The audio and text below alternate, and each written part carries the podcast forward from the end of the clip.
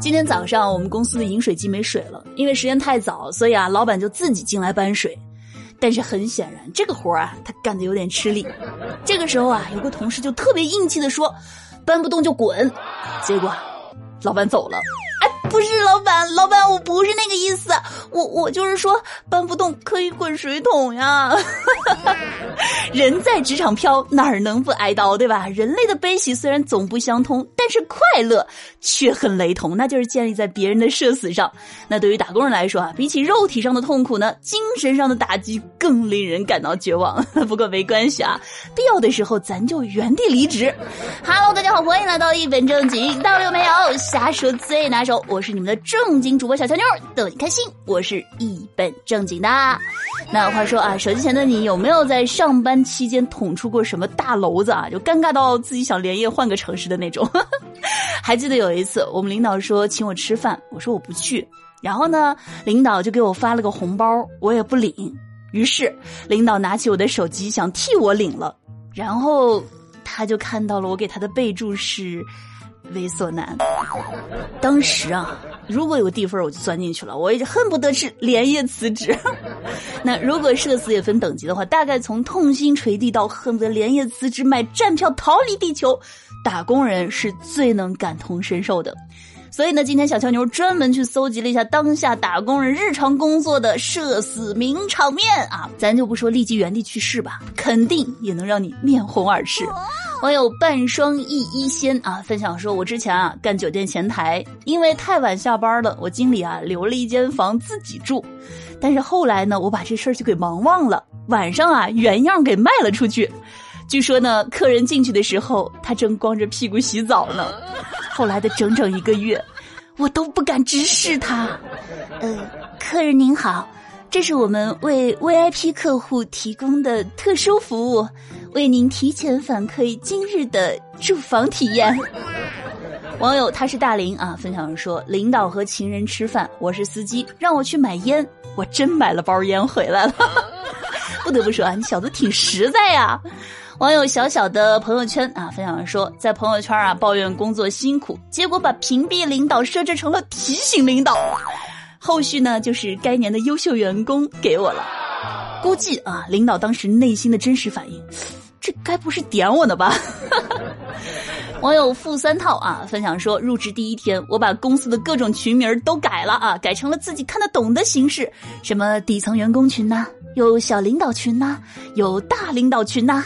啊后来才发现，原来这个不是仅我一个人可见。呃，针对这个情况吧，我觉得就连夜辞职吧。网友小石同学分享说，买了一大桶椰果，想在办公室做椰果奶茶，结果啊，椰果桶没拿稳，砰的一下掉在了地上，弹的全办公室都是椰果。同事拿起他的皮鞋，倒出来好多的椰果，还弹到了领导的脸上，真的是，哎，尴尬呀！领导心想，我真的会谢的好吗？听友 ZZ 啊，分享说，我前公司啊定的处罚条例全都是为我量身定做的，我犯一件事儿加一条，给我都气笑了。话说，领导心想啊，你小子该不是来公司找漏洞的吧？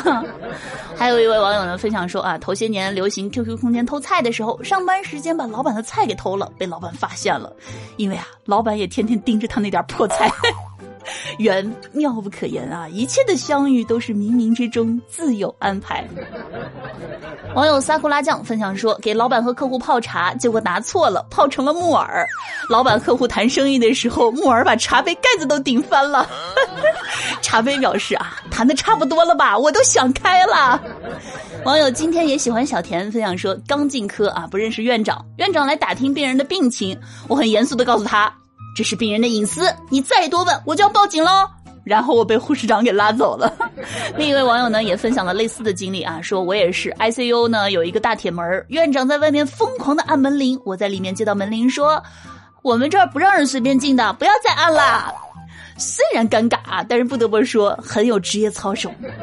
网友你的小姑娘分享说，干亲子乐园的，由于每天呢都会有顾客落下一些离谱的东西，那天闭店的时候呢，门口坐了一个老太太，我就特别生气的跟店长说：“哎，这一天天的啥都落，还有落老太太的。”店长沉默了一会儿，对我说：“那是我妈。”网友玉兔住在搜神号啊，分享说，记得我还是实习行政的时候陪老板出差，他让我给他订商务舱，结果啊我订错了，给自己订了商务舱，给他订了经济舱。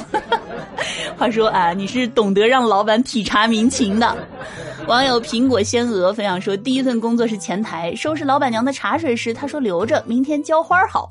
我想为什么一定要隔夜呢？还特别狗腿的问啊，为什么会产生什么样的养分吗？她很震惊说，因为现在是热的，会把花烫死。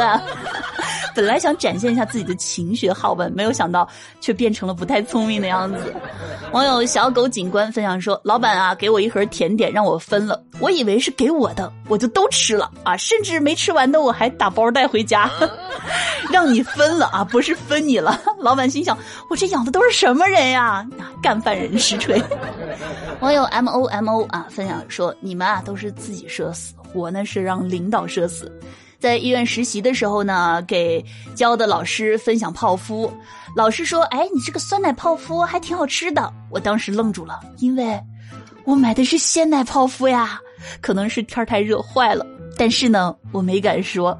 查房查到一半的时候呢，老师正在那儿跟患者说着话呢，肚子就开始响，然后开始放屁。当然了，这件事情呢，我是绝没有透露半个字的。所以呢，直到我出科，老师都不知道他到底是咋回事儿。不好，有人投毒是吧？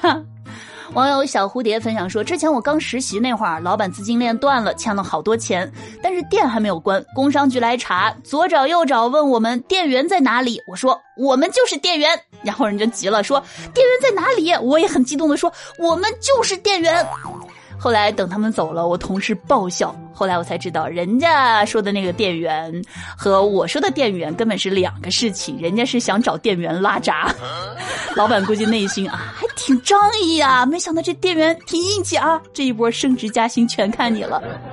网友 nano 啊分享说，同事啊在办公室里发苹果，发到我的时候，我假装不知道发生了什么事儿，就问了一句：“啊，这是什么呀？”这是苹果啊！这孩子话说是从哪儿穿越来的吧？那沙雕网友啊，用实力证明了在公司社死的现场会有多尴尬。不过没关系啊，一辈子很快的啊，实在不行咱就换个星球。不过呢，人是走了，但是江湖上呢依然有你的传说。被人记住的方式有很多种，但是你万万没想到，居然是以这样的方式。好啦，那本期咱们的互动话题：社死时你觉得最好的缓解尴尬的方法是什么？一装死，二大方承认，三诚意道歉，第四啊，我还没想好。如果是我的话，我就大方承认。不是有句话说了吗？诚实才是最让人无法反驳的回击。话说神仙的你觉得哪种方法是缓解尴尬的最好的方法呢？欢迎你在评论区来留言讨论。好了，接下来的时间呢，我们一起来看一下上期节目当中的听友留言。听友幺三九九八九九啊，分享说相亲遇渣呀是难免的，对此呢何必报复较真呢？是渣必定斗勇好狠，赶紧止损，别在意沉没成本。三十六计，走为上策，对，远离渣男啊，否则他会用丰富的经验拖垮你，消耗你，打败你。